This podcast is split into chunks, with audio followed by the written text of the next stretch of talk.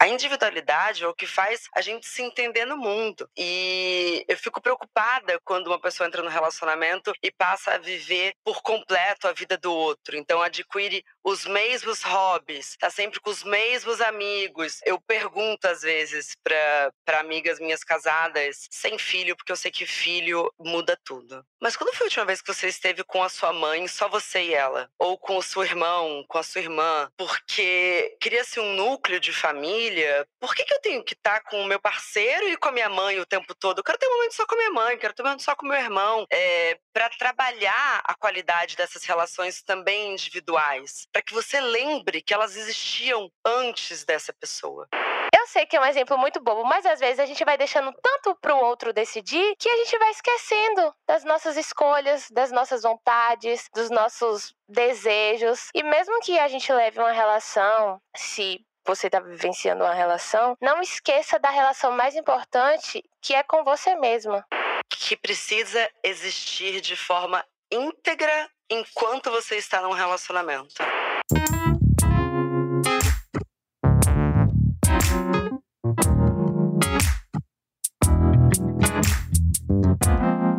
Bom dia, óbvias. Bom dia, Sophie, querida. Como que você tá hoje? Bom dia, Marcela. Bom dia, óbvios. Ai, eu tô muito feliz, muito grata de estar tá começando o ano com um programa que eu acompanho tanto. Tô muito feliz, tenho certeza que vai ser muitos papos gostosos, profundos. Tô pronta. E você é minha colega de profissão, né? Você também tem um podcast. Sim, mas assim, estou em processo inicial, tá? Muito recente. Eu comecei o meu podcast tem mais ou menos menos uns três meses, então ainda tô me adaptando. Eu sou mirim, mirim, mirim, Eu mirim. também já fui. Nada comparado. Não, eu também já fui. E é isso, aí você pisca e vai fazer cinco anos de Bom Dia Óbvias. Olha que loucura. Caramba! E engraçado que essa é a minha primeira gravação do ano. E antes de entrar, eu falei, será que eu ainda sei fazer? Então a gente, eu tô me sentindo mirim também. Claro que sabe.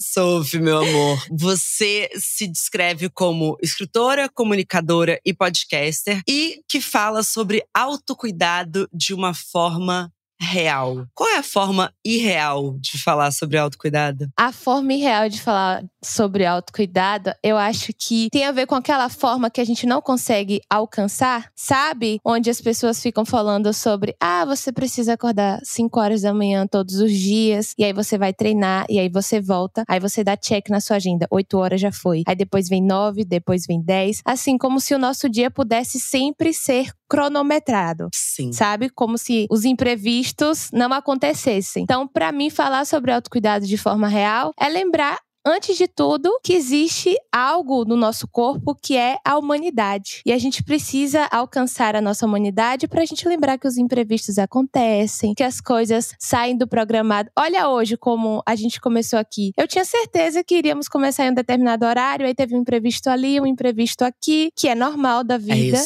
então, eu sempre tento pensar assim, em autocuidado de uma forma mais próxima também da minha realidade, do que eu consigo fazer, sabe? Sim, quando a gente fala sobre autocuidado num campo afetivo, que é sobre o que a gente vai falar hoje no episódio, é também não se cobrar que você tem todas as ferramentas, todos os conhecimentos. Sim. E às vezes você vai errar, às vezes você vai fazer coisas que não condizem com aquilo que você acredita, mas aí você vai consertar e não achar que é tão linear quanto nos vendem, né? Uhum. E é principalmente a forma perfeita que as pessoas vendem de relacionamentos, né? Não somente relacionamentos amorosos, mas familiares e de amizades também. Como se existisse uma receita e é só a gente seguir essa receita que vai dar tudo certo, vai funcionar. E as coisas não são assim. Eu sou imperfeita dentro e fora das minhas relações, mas eu preciso lembrar também de abraçar as imperfeições das outras pessoas que estão comigo, porque assim a gente vai conseguindo conversar, ter trocas afetivas mais verdadeiras, né? Sem querer ditar, ah, tem que ser desse jeito, tem que ser assim. Não, a gente vai aprendendo também. É, e eu penso também que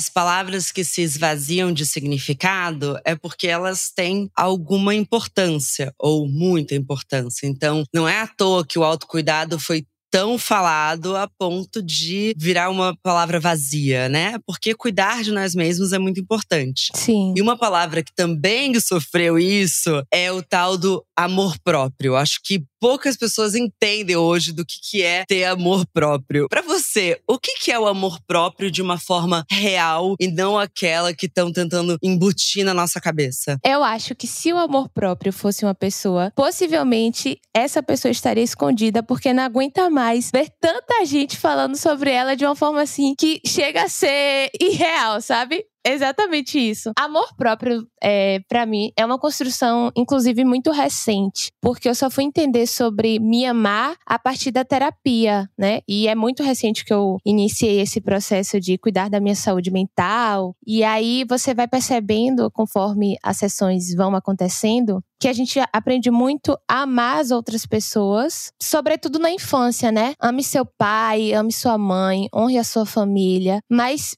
raras são as vezes que a gente coloca uma criança frente ao espelho e fala para ela: se ame, Cuide de você. Olha como você fica linda com esse cabelo. Olha como você fica fofinha com esse brinquedo na sua mão. A gente deixa a construção do amor próprio surgir muito tardiamente na nossa vida. E geralmente essas buscas acontecem sempre depois de rompimentos dolorosos, né? Depois de alguns traumas que a gente começa a observar que dentre todas as nossas prioridades, se amar sempre fica em segunda instância. Mesmo que a gente pense e ainda assim e ainda assim utilize do discurso discurso, o amor próprio sempre fica em um lugar muito longe ou muito nesse lugar vazio mesmo que você comentou, sabe? Ah, eu me amo. Mas você já se questionou por que você se ama? Assim, o que é que tem dentro de você que faz você ficar feliz? O que é que tira uma alegriazinha assim sua de dentro, sabe? E me perceber me amando foi algo recente porque eu acho que eu decidi me aventurar nessa coisa do amor próprio, sem ficar muito querendo seguir o que as pessoas diziam. Na verdade, todo mundo fala, né? Se ame, mas ninguém ensina pra gente como é que a gente deve se amar. Não.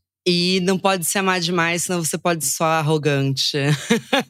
e ainda é. tem uma linha tênue ali, porque uma mulher segura sempre pode cair numa armadilha de arrogância, de metida. Então, a gente é ensinada que a gente deve buscar a validação. Então, quando você fala, por exemplo, do pai ou da mãe ou dos cuidadores que sejam, que fala para a criança: olha como você está bem com esse brinquedo, na verdade, a gente só escuta: Nossa, você está linda. Então a gente só vai se acostumando com um reforço positivo. Uhum. Enquanto a gente vai ter que, com o tempo, encontrar um equilíbrio entre a busca por validação, porque eu acho que não acaba, não tem jeito, mas também o, o se bastar, o entender a nossa verdade acima de contextos externos. Porque senão vira uma grande performance em troca de validação e as relações vão ficando tão pouco genuínas, né? Sim, e é muito difícil, né? É. Falar sobre isso parece até engraçado, porque na prática, quando a gente vai tentando atuar e colocar isso como forma forma da nossa rotina, como parte dos nossos hábitos, é muito difícil. E ainda mais porque é exatamente isso que você falou, Marcela. As pessoas acham que a gente tá querendo se sobrepor, tá querendo ficar por cima, mas não é. Quando você cresce em uma sociedade que faz de tudo para que a gente não se ame, sobretudo nós mulheres, é muito difícil entender que o nosso amor próprio é a coisa mais importante que a gente vai conseguir construir. É, porque também a partir de, dessa autoestima e do valor que damos ao eu, a nós mesmas, é que a gente vai construir relações que são boas para nós. Eu acredito muito que quando a gente gosta de si, quando a gente está tratando bem a nós mesmas, a gente é incapaz de se apaixonar por alguém que nos faz mal, por alguém que nos causa ansiedade, por alguém que nos traz dúvida. Eu acho que é só quando a gente tá, claro, generalizando aqui, mas grande parte das vezes uhum. é que a gente se apaixona, se encanta por alguém que não, não nos traz sensações boas, ou dá um pico de sensação boa para dar várias sensações ruins depois, é porque a gente também não tá se tratando bem e a gente tá esquecendo o que, que a gente merece dar e alimentar pro nosso ser. Entende? Demais. E essas relações que vão sendo de picos, né? De muita emoção, de muita ansiedade, de que tudo precisa ser assim nessa urgência, porque se você me ama, você tem que me amar dessa forma, ela também vai destruindo, né? Esse amor próprio, se já não existia antes, se ele já estava confuso, adentrar nessas relações torna ainda mais difícil. Torna mais difícil para que a gente entenda que a gente merece cuidado, que a gente merece amor, que a gente merece afeto, que relações não precisam fazer com que a gente perca noites, sabe? Que relações não precisam ser tão confusas como às vezes a gente assiste uma novela, onde para o casal conseguir ficar bem no final ele precisa passar por diversas atribulações durante todos os episódios e somente o amor surge aí no final, como se o final que fosse feliz. E o processo do relacionamento como um todo? Cadê a felicidade dentro desse relacionamento? Cadê as comunicações? Cadê a parte saudável? Cadê o que nutre, o que a gente consegue cultivar com o outro, né? E qual é a qualidade dessa relação que você vai aceitar ou até lutar para estar quando você já, já viu todos os sinais de que ali não há algo que você precisa. A gente tem uma facilidade muito grande de abrir mão dos nossos essenciais. É, como os ouvintes muito sabem, eu sou uma mulher solteira já há um tempo e agora eu tenho muito lugar de fala. E. E eu vivi uma, uma, mini decepção recentemente que eu parei para refletir. Eu falei, não, mas bom, também é um pouco. É chato morar na minha cabeça, porque eu fico, ai, ah, o que que sai disso? Mas foi legal refletir. É reflexiva, ela não consegue parar. Ela pega o caderninho de manhã e fica, o que que eu tirei disso? não, mas foi legal, porque eu falei, calma, essa decepção também serve como uma bússola do meu desejo. O que, que eu gostei dessa pessoa? Porque o que eu gostei nessa pessoa talvez seja uma bússola para o que eu gostaria de ter numa relação. Então, mesmo a decepção amorosa também serve para você se conhecer. Com certeza. E na sequência, eu bloqueei ele. Não. Na sequência. na sequência, eu fui pra terapia. Na sequência. Não, a terapia aqui não para, porque é um processo terapêutico. Mas na sequência, eu falei, tá, mas além disso, o que, que eu gostaria muito que estivesse numa relação? E não é colocar uma lista de exigências, mas é só assim, ah, o que, que eu não abro mão. O que que eu quero é, dentro de uma relação? E aí eu não tô falando sobre um relacionamento sério, monogâmico, não é isso. Mas para eu ser feliz ao lado de alguém, o que que essa pessoa tem que ter. E eu percebi que várias das coisas que eu quero, essa pessoa nem tinha. Mas a gente sempre se apaixona também pela possibilidade da gente, né? Então a gente olha pro outro e fala: nossa, isso aqui cai tão bem em mim. Só que a gente precisa se sentir tão mais completa para se apaixonar pela completude do outro. Entende? E tem uma coisa que você falou que eu achei muito interessante. Eu acho que às vezes a gente começa algum tipo de relação também com a com, achando que tem a capacidade de mudar o outro. Hum. Então, hum, conforme eu vou me relacionando com você, eu vou ajustando você para onde eu quero que você se encaixe. E aí o que acontece? Decepções. Porque assim, as expectativas, elas vão ser criadas. Isso a gente já sabe. Quando a gente começa a se relacionar com alguém, independente se for algo muito sério ou não, não é sobre o que está sendo definido, mas é sobre o que você sente. Para, gente, um pouquinho de achar que você vai conseguir ficar mudando as pessoas assim, sabe? Porque as pessoas, elas só mudam quando elas querem, se elas estiverem afim. Não é você, com todo o seu amor, com todo o seu cuidado, que vai desperdiçar energia para tentar tentar mudar alguém que às vezes nem queria caber na sua vida. É, e me colocando no lugar de quem quer ser mudado, não é nem justo. Porque se você começa a construir Exato. algo e a pessoa se apaixona por mim para depois falar que quer mudar aquilo em mim, fica aquela discussão que acontece repetidamente falando: "Mas eu sempre fui assim". É, se você queria que eu mudasse isso sobre mim, será que você podia ter me avisado lá atrás? Aí eu te avisaria se eu estava disposta ou não a mudar. Só que tem uma outra coisa, Sophie, que é quando as pessoas também fazem uma performance no momento da conquista. Ai, demais. Então, por exemplo, você conhece uma pessoa e aí vocês saem muito e parece que a vida vai ser isso, assim, muito agitada, cheia de gente, diversão. diversão. Uau! E aí você casa com a pessoa e descobre que ela não gosta de sair de casa. assim, não gosta de estar perto é, de pessoas. Isso. Então, assim, tomar muito cuidado com a nossa performance e, sei lá, com a performance do outro. Realmente, eu nem sei se alguém souber identificar quando o outro tá performando, me avisa que eu ainda não descobri. E você, nessa fase solteira, né, deve lidar com cada performance que você fica. Ah, nessa daí eu não caio mais. Nessa performance aí eu ah, conheço. É difícil, né? Porque eu converso com os maiores especialistas em relacionamentos, eu tenho muito repertório. Então, assim, é muito difícil. Eu tava até rindo de um cara que me mandou uma mensagem, ele tava numa viagem com os amigos, aí eu mostrava a mensagem dele para as minhas amigas e eu gargalhava. Ele falava assim: nossa nossa, os meninos ficaram na festa, mas eu tô tão cansado, já voltei para casa. Eu ficava, ai, olha como ele é bonzinho, olha como ele é o mais bonzinho dos amigos dele. Mas, ai, ele é tanto pra casar. Ai, que bonitinho. Olha como ele é fofo. Porque eles também performam, entendeu? Demais. E aí, falando de relações heterossexuais, né? Mas acho que, na verdade, todas o, todos os planos de relação tem um pouco de jogo de conquista, tem como você quer que a outra pessoa te leia, mas se você entrar em uma relação, e eu nem estou falando sobre um casamento, sobre um namoro muito sério, invalidando, deixando silenciosa a parte que é feroz em você, você vai ficar tão infeliz. Muito. Você vai ficar tão infeliz. Você pense bem o que, que você está disposta a abrir mão ou não na sua vida. Porque o preço é tão caro, sabe?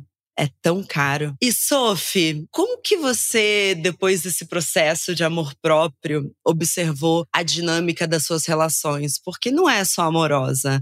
Quando a gente começa a quebrar ciclos, transborda para amizade, para família. Você percebeu mudanças? Em todas as minhas relações. Inclusive, acho que me tornei chata para a maioria, assim. E aí eu não me importo também. Se a pessoa tá achando chato o fato de eu me impor, eu não quero essa pessoa perto de mim, né? Não, não faz muito sentido assim. Mas uma coisa interessante a se pontuar sobre isso, que tem a ver com tudo que a gente tá conversando, é que eu começo a buscar esse amor que existe dentro de de mim depois de rompimentos de relações muito abusivas, onde parecia que eu estava sendo amada, onde parecia que eu estava sendo cuidada, mas na verdade aquele cuidado era muito mais uma forma de controle, de me podar, de fazer, né, com que eu não me aventurasse nas coisas que faziam o meu coração vibrar, nas coisas que me chamavam atenção. E isso que você disse sobre realmente preste atenção sobre as coisas que você vai abrir mão para estar dentro de uma relação, porque às vezes não vale a pena. Você tá se deixando completamente assim de lado. E quando essas relações que eu tive abusivas, elas acabam, eu olho para mim eu lembro muito dessa cena de eu olhar para mim na cama eu falo, e me perguntar quem eu sou. Quem eu sou sem essa pessoa que antes me dizia o que eu deveria fazer, o que eu deveria vir. Isso foi pós-término? Pós-término. Você se importa de dividir como que você identificou que você estava vivendo uma relação abusiva? Tá.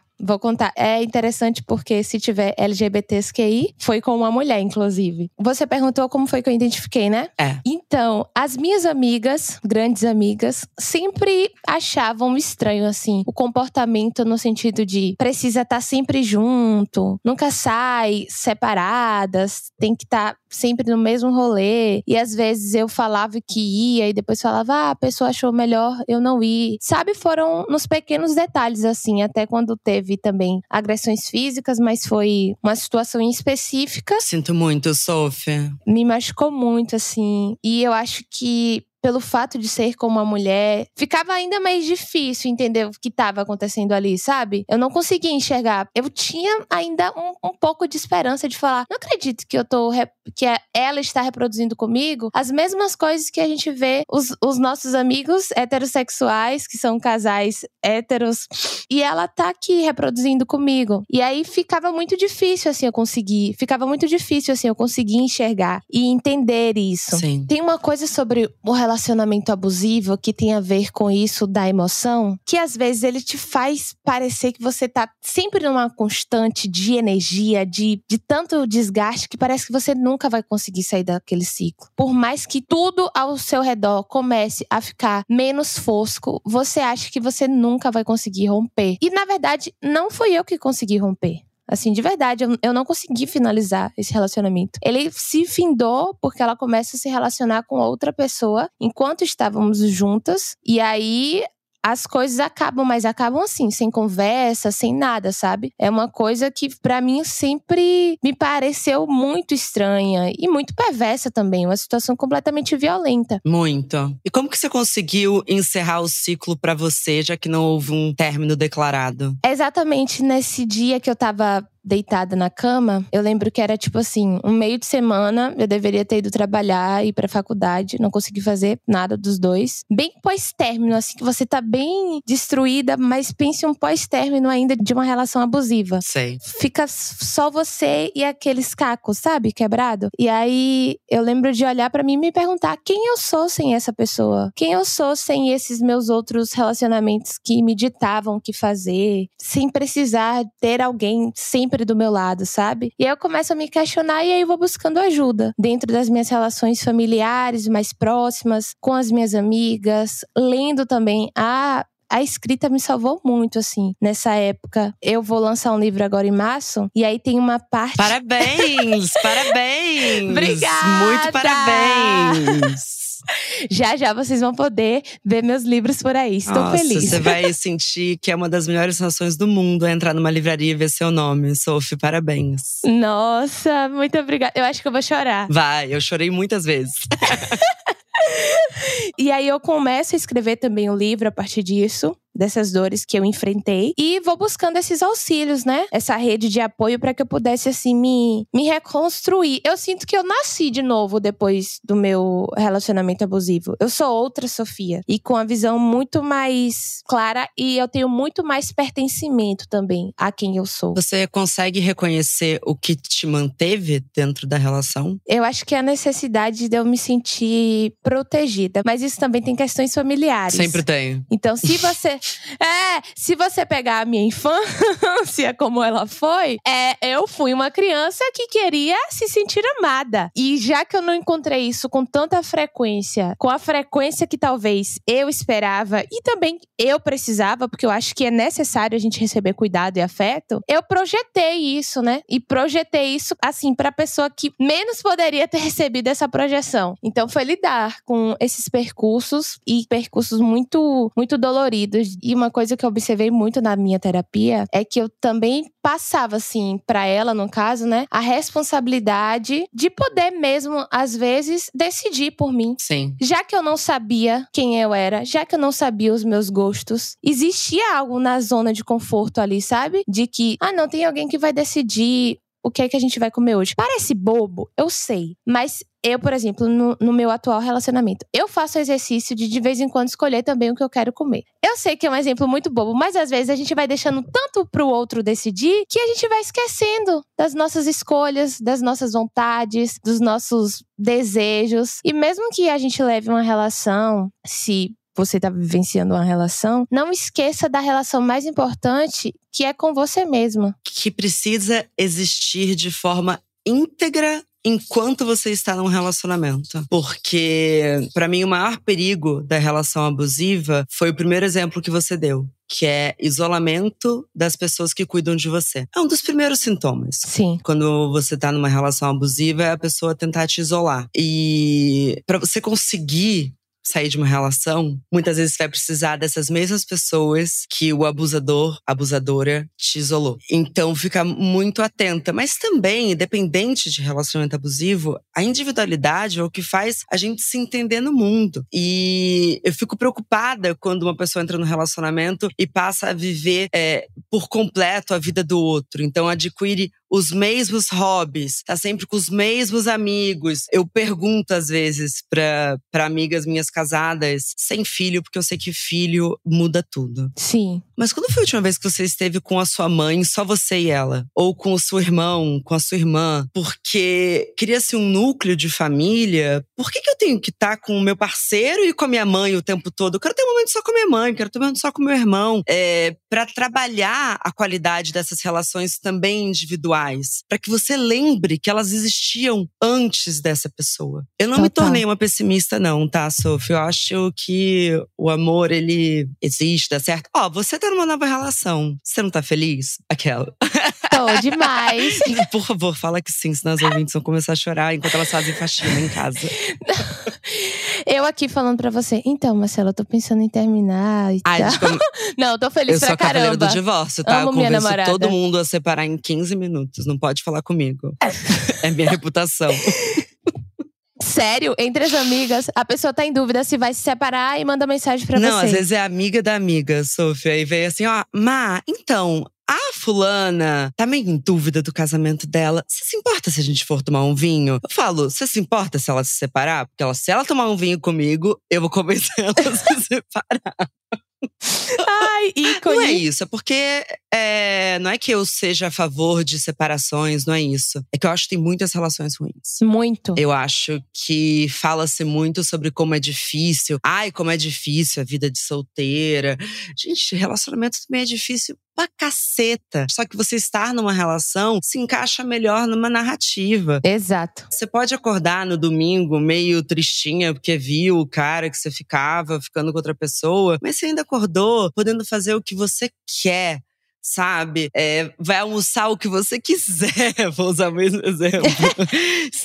ninguém vai decidir por sem mim. Sem ninguém enchendo seu saco, sem você ter que lidar com o inferno do outro, sem você ter que lidar, às vezes, com a carência do outro, ou até depositando a sua carência no outro e não recebendo o que você quer em troca. Exato. Os dois podem ser difíceis e os dois podem ser deliciosos. Você só vai escolher o que vai fazer sentido para sua vida e com quem você vai fazer. Mas o meu conselho é não invalidar essas vontades e lembrar que a gente está em uma sociedade da performance por conta das redes sociais, por conta de uma cultura desde reality show que a gente mal percebe, mas nos influencia. É muito fácil virar um personagem. Quantas vezes de não viar, fui para um date, o cara falou que ama rock, eu falei, nossa, eu também. Você falou, que isso, gato? O que, que, você vai fazer agora? Tu é do pagode, amor. A gente tava, a gente, a gente tava ouvindo Pericles ontem. Não sabe uma música de rock and roll e tá falando, ah, eu amo. Exato, como é que a gente vai meter esse boy na nossa roda de samba? Mas enfim, sempre com exemplos banais, para chegar numa conclusão que é, na hora que você tá conhecendo alguém, você você pode escolher qual que é o terreno que você vai plantar aquilo. E não pode ser gelo fino. É a hora de você plantar não, numa não terra tem como. bem boa. Porque senão você vai sofrer. Não que a gente possa também se privar de sofrimento, que o sofrimento tá aí na vida. Mas assim, a gente normaliza sofrimento demais dentro dos relacionamentos. Aí tem que parar com isso mesmo. Amigas que eu vejo chorando sempre pela mesma coisa que o namorado faz, repete há cinco anos. Não tem como. Eu vou ter que apresentar ela para você, inclusive tá, Marcela? A gente vai sair pra tomar Só um se vinho. for em Salvador. ah, por Eu favor. vou visitar vocês. Aí não vai ser um vinho. Não vai ser um vinho. Vai ser uma cerveja no sol da barra e vai Vamos ser uma delícia. bar da Mônica e a gente dá um mergulho. Por favor.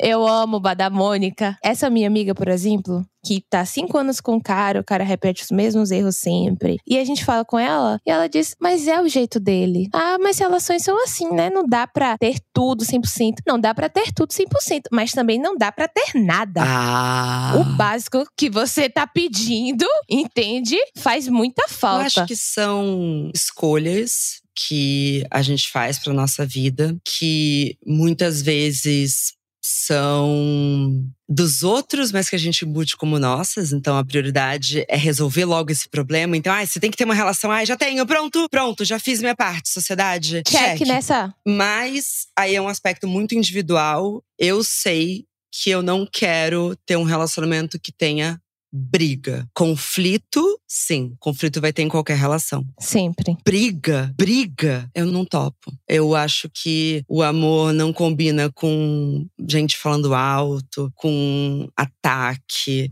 Sim. É, é porque a briga não necessariamente vai categorizar o relacionamento como abusivo. Eu acho que também quando a gente começa a dar características de uma relação abusiva, muitas mulheres e homens também, tá? Entram em modo negação.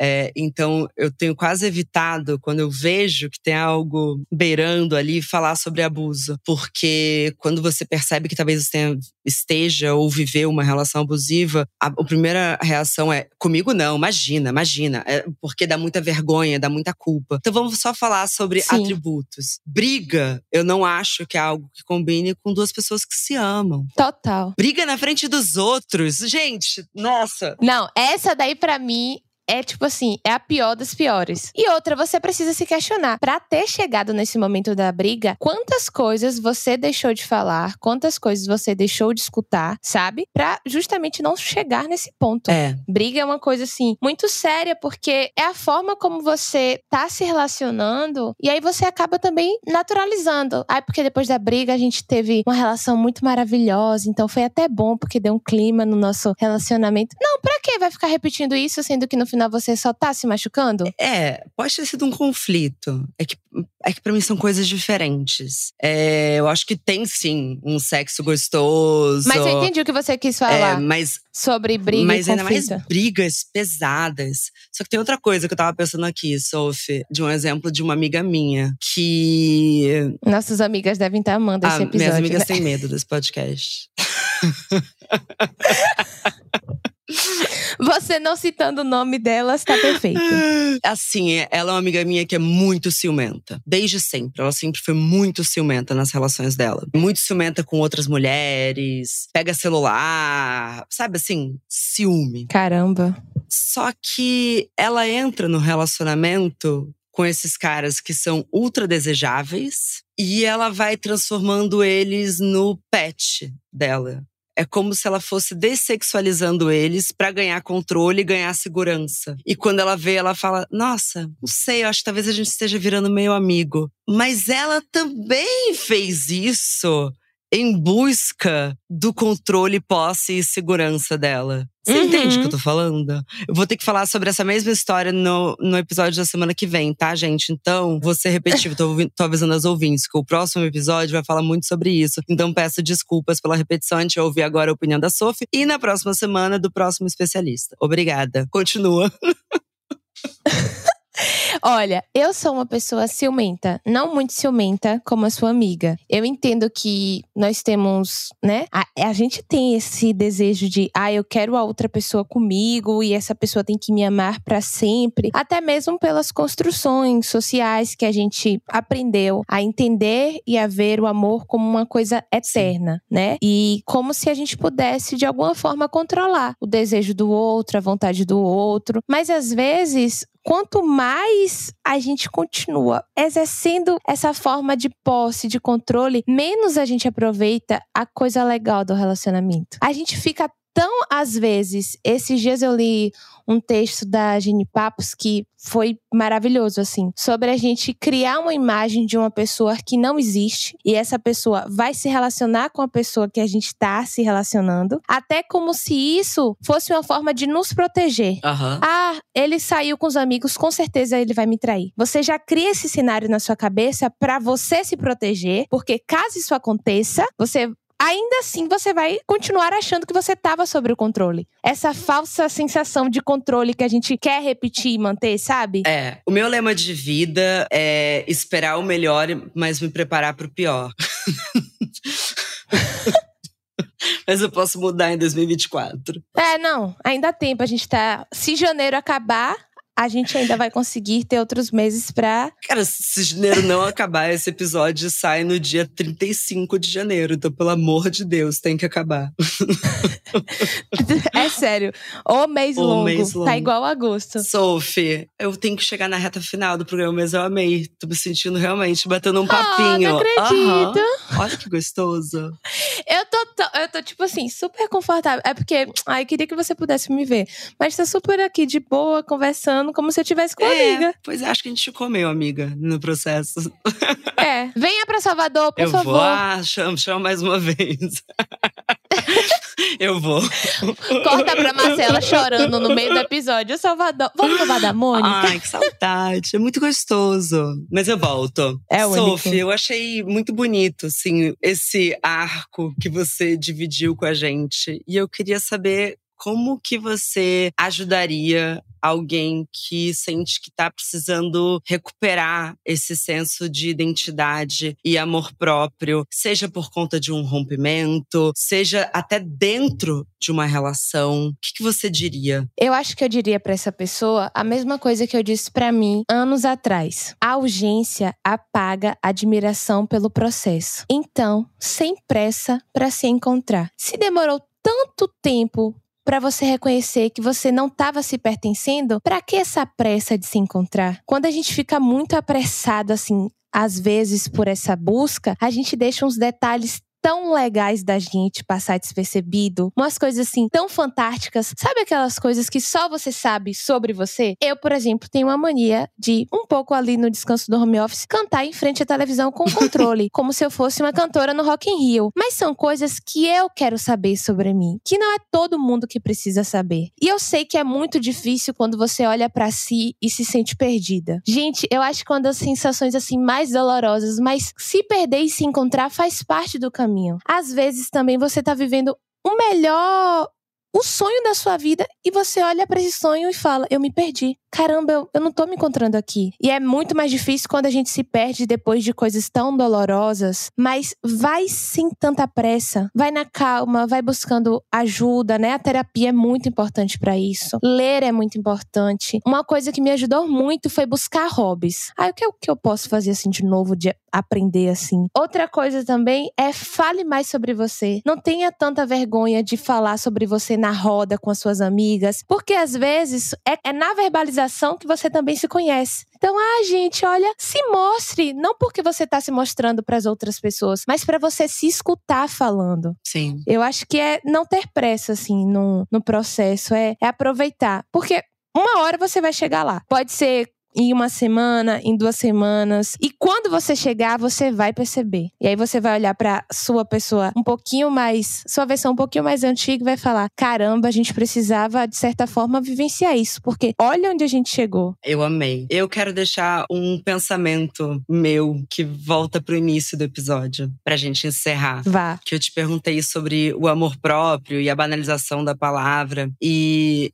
eu acho que amar e cuidar de nós mesmos, saber que a gente sempre pode voltar para uma boa casa, que é quando a gente volta pra gente. Então podem existir acontecimentos externos, vão existir relacionamentos, vão ter frustrações, mas quando você tá, quando você se ama, quando você cuida dessa sua solidão e sua solitude, você sempre tem o seu próprio conforto. Pode ser algo muito canceriano do caranguejo que se fecha e volta para sua concha.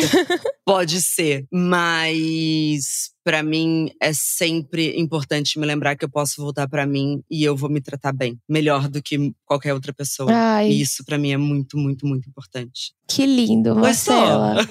Ainda bem que hoje eu tenho terapia, né? Mas eu vou fazer uma terapia muito mais assim, de autoestima, sabe? Me amando, minha psicóloga vai ficar orgulhosa. Porque você foi muito bem no podcast e seu podcast vai dar muito certo. E as minhas ouvintes vão todas ouvir. Colo de Amiga no Spotify. Colo de Amiga no Spotify. Podem procurar Colo de Amiga no Spotify e arroba Sofidice nas redes sociais. Quer soletrar para que te encontrem de verdade? Tá, pode ser. Sof, S-O-F-I, disse. Do verbo dizer. Sophie disse. Ótimo. Fechado. Espero vocês. Obrigada, meu amor. Foi maravilhoso, viu? Muito, muito obrigada, Marcela. Eu amei cada instante. Ah.